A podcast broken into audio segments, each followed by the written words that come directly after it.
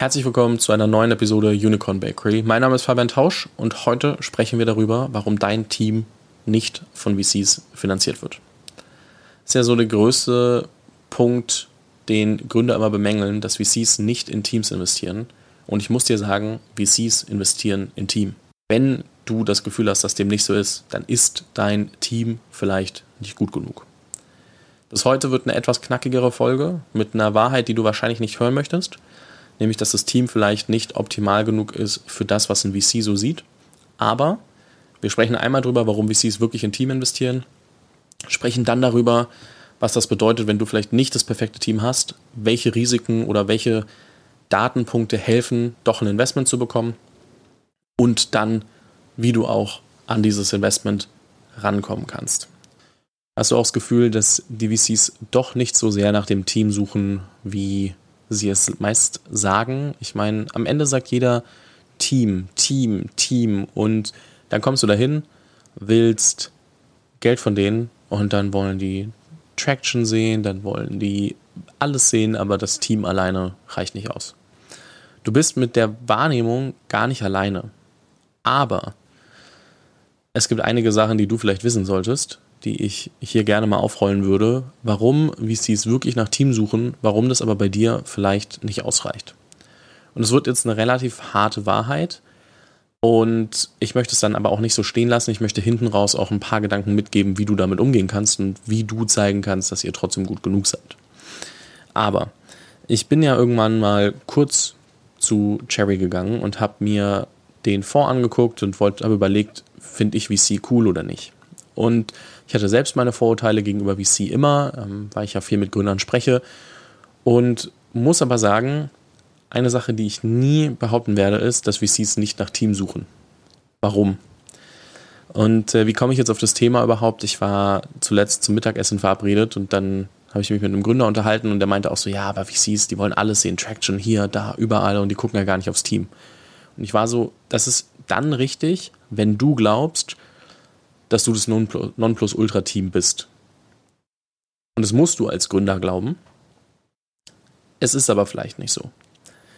Weil was Gründer oft ausblenden, ist natürlich, welche Teams gerade noch fundraisen.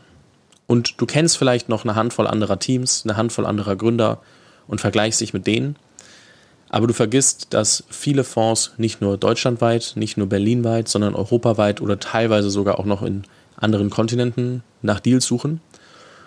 Und eine Sache, die ich in meiner kurzen Zeit, aber in meiner Zeit bei einem VC gesehen habe, ist, wonach diese wirklich suchen. Da wird dann jedes Signal irgendwie mitgenommen, wo man hört, okay, der Gründer aus diesem Scale-up oder der C-Level, der jetzt acht Jahre bei dem Fintech war, die wollen was Neues machen. Und wenn du dann natürlich jemanden hast, der ein Unicorn mit aufgebaut hat, ob als super früher äh, Mitarbeiter, ob als Mitgründer oder als irgendwie eine andere Position, der was Neues macht. Und dann hast du da jemanden oder ein Team aus drei Leuten, die aus der Uni kommen. Wo würdest du eher investieren? Gerade wenn du als VC 10 oder 12, vielleicht 14 Deals im Jahr machst, wonach suchst du? Wen versuchst du zu jagen? Und das ist, glaube ich, was, das wollen viele nicht wahrhaben. Und du musst ja auch davon überzeugt sein, dass du gut genug bist, dass du fundraisen kannst. Das ist auch richtig so. Aber ich glaube, so ein bisschen zu wissen, womit man eigentlich gemessen wird, hilft selber dir, dass du dich besser vorbereiten kannst aufs Fundraising, auf das, was da kommt.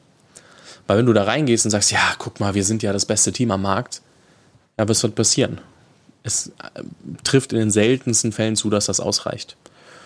Und deswegen musst du halt dafür vorsorgen für diesen Moment, wenn du merkst, okay, warte, den reicht unser Team vielleicht gar nicht. Und das ist voll in Ordnung. Das heißt nicht, dass dein Team schlecht ist. Das heißt nur, dass du denen das Gefühl geben musst, dass ihr einfach versteht, was ihr tut. Denn welche Risiken hat ein VC eigentlich oder ein Startup allgemein, wenn wir mal ganz früh anfangen?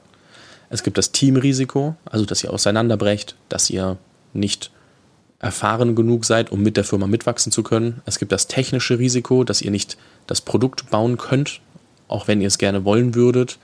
Es gibt das Marktrisiko, dass der Markt euer Produkt dann trotzdem nicht haben will. Es gibt das Go-to-Market-Risiko, dass ihr nicht wachsen könnt, also dass ihr nicht in andere Länder skalieren könnt, in andere ähm, ja, vorrangig Länders gelegen könnt. Und es gibt das TAM Expansion Risiko. Ähm, das heißt, zu gucken, okay, wir haben ein Produkt und wir haben jetzt einen gewissen Markt, den wir erreichen können. Wie kriegen wir es hin, dass wir noch mehr Leute trotzdem erreichen?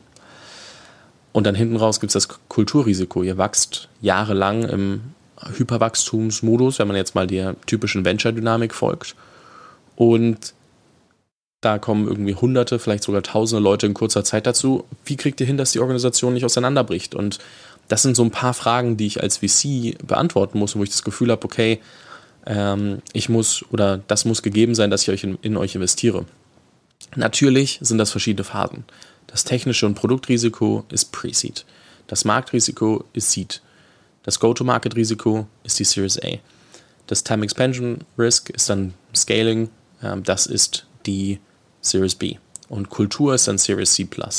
Aber je weniger ich dem Team vertraue, dass all die Fähigkeiten da sind oder, und das ist ja auch immer was, ähm, oder über die nächsten Monate und Jahre hinzugenommen werden können, je mehr ich das Risiko beim Team noch sehe, dass ich nicht einschätzen kann, sind die gut genug, können die gute Leute überzeugen, desto eher will ich andere Sachen schon früher bewiesen sehen.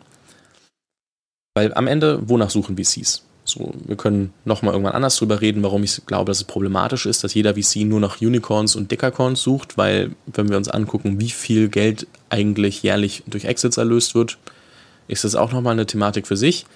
Und dass auch viele gefundraised haben, Startups, die eigentlich nicht fundraisen sollten, ist auch eine Thematik für sich. Aber wonach suchen die meisten VCs? Unicorns. Okay, Cool. Wie entdecke ich die früh? Ich muss das Gefühl haben, dass du und dein Team ein Unicorn bauen können. Wenn jetzt aber da drei dahergelaufene Absolventen einer Uni zu mir kommen, dann ist es sehr schwer zu sagen, ach ja, die haben das Zeug dazu. Und das ist eine natürliche Form der Selbstüberschätzung, die meistens das Gründerteam mitbringt. Und das ist auch richtig so und die brauchst du auch. Aber als Investor will ich natürlich trotzdem mehrere Indikatoren dafür haben, dass ihr wirklich eine Billion-Dollar-Company bauen könnt. Und das ist halt der große Punkt, an dem viele scheitern in ihrem Kopf, dass sie denken, ja, passt doch, guck mal, hier sind wir, das ist unsere Idee, das passt. Aber nur weil ihr einen Plan habt, eine Idee habt, da wird sich so vieles ändern. Und ich muss am Ende glauben, dass ihr das Zeug dafür habt. Und wenn ihr eben nicht die Erfahrung schon habt, das mal gemacht zu haben, weil es gibt da draußen ja Leute, die das schon gemacht haben, die jetzt auch wieder fundraisen, dann trage ich mehr Risiko, wenn ich in euch investiere, als wenn ich in die Person investiere, die vielleicht schon mal Miro mitgegründet hat oder Revolut irgendwie als C-Level begleitet hat. Und das sind einfach andere Faktoren. Und deswegen wird dann auch nach Traction gefragt. Das ist so dieses erste technische Risiko. Könnt ihr das Produkt bauen? Könnt ihr, äh, findet ihr die ersten Leute, die es kaufen wollen? Und da geht es gar nicht darum, dass ihr dann schon irgendwie alles bis ins letzte Datei ausklamüsert haben müsst und ausdefiniert haben müsst. Es geht aber darum, dass ihr zeigen könnt, warum ihr gut genug seid, am Ende hier wirklich über Jahre hinweg eine Billion-Dollar-Company zu bauen. Und deswegen müsst ihr als Team, das nicht diese Scale-Up-Erfahrung habt, besser performen als ein Team, das Scale-Up-Erfahrung hat. Ihr müsst früher Dinge zeigen und beweisen, sodass euch die VCs vertrauen. So, das ist jetzt alles erstmal hier so, ja, ich weiß gar nicht, Schwarzmalerei. Aber was würde ich jetzt machen, wenn ich an der Stelle wäre? Und ich habe auch mit vielen Gründern darüber gesprochen. Es gibt ein paar Punkte. Ich würde mich zuallererst gerade für die erste Runde nicht unbedingt auf VCs fokussieren.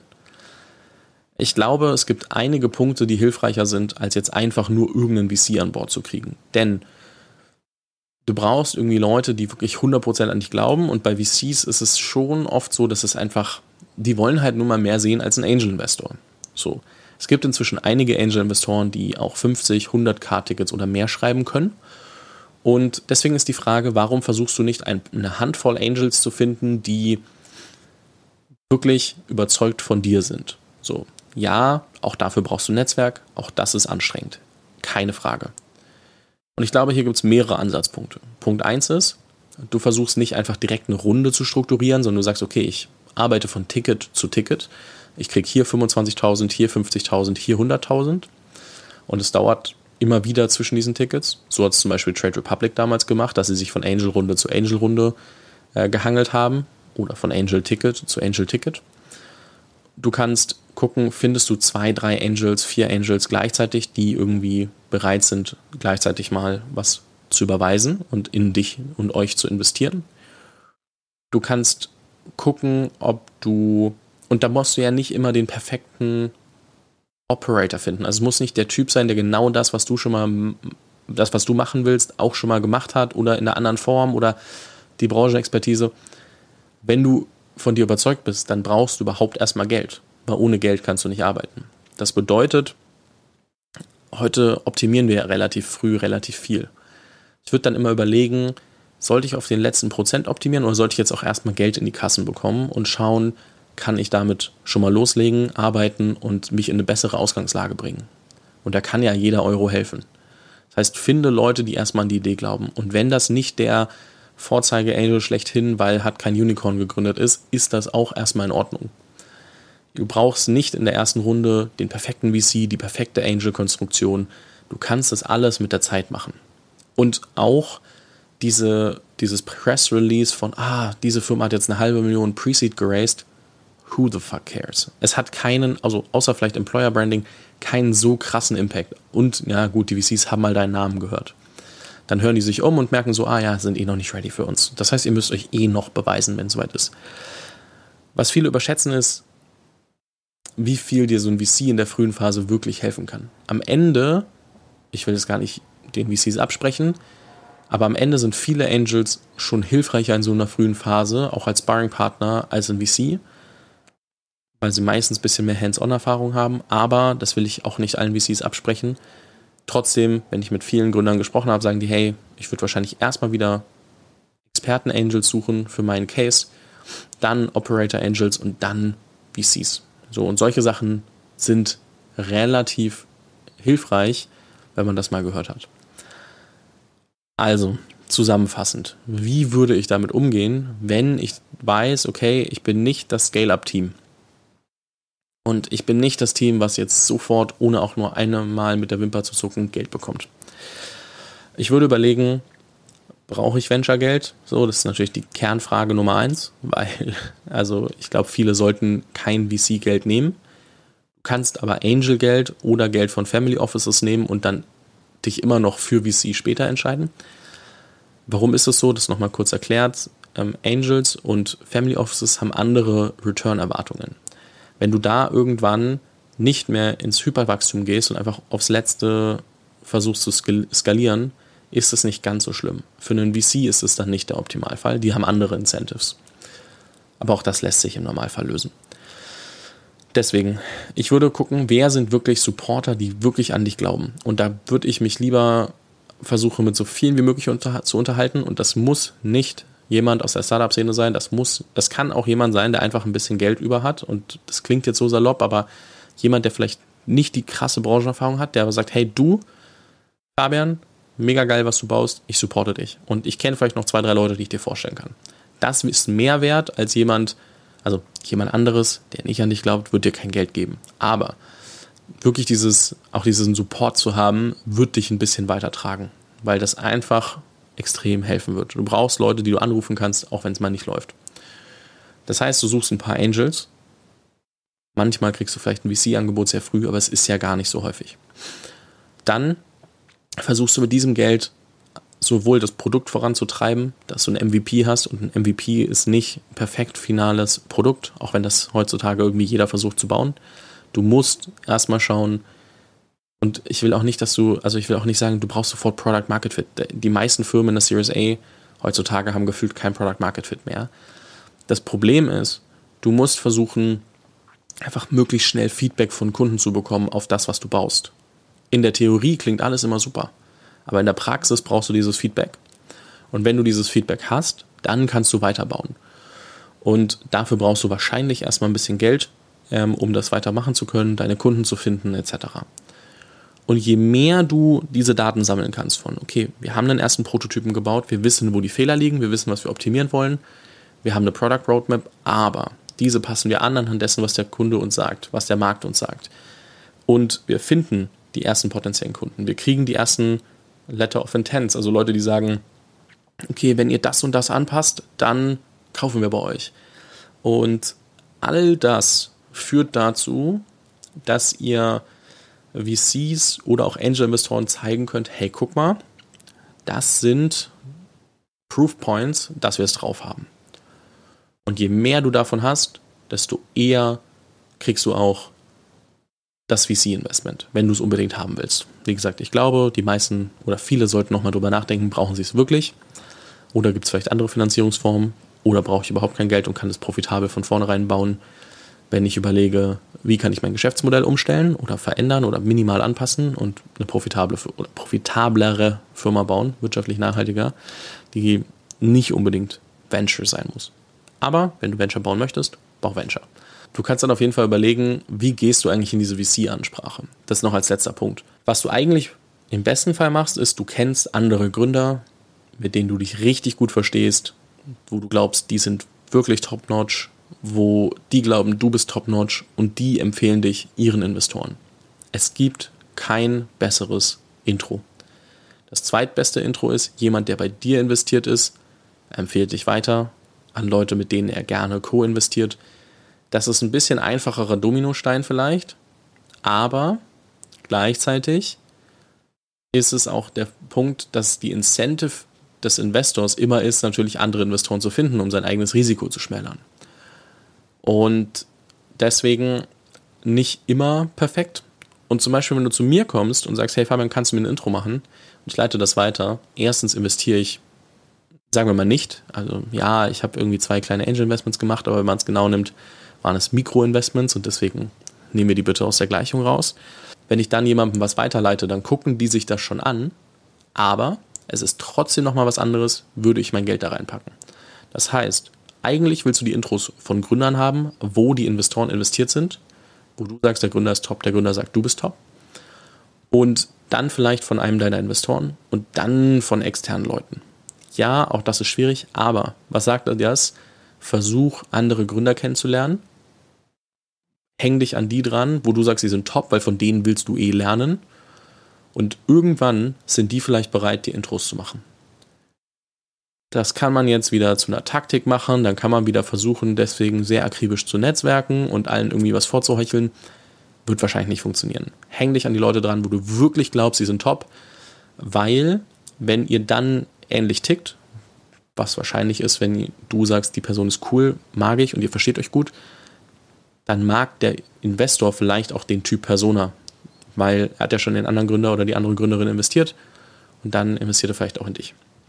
Es ist mal so ein bisschen ausgeholt der Punkt, warum VCs nicht in Team investieren, äh, zumindest nach der Meinung vieler Gründer. Warum ich glaube, dass VCs das doch tun und Gründer einfach nicht wahrhaben wollen, dass sie vielleicht nicht das perfekte Team sind. Und was ich machen würde, um damit umzugehen. Weil das ist oft gar nicht mal so leicht. Am Ende will man ja eigentlich nicht wahrhaben, dass man nicht das perfekte Team ist. Aber es ist gut darauf vorbereitet zu sein ich wünsche mir ja, dass du ein Top-Team hast und ihr ein Top-Team seid, dass die VCs auch sehen.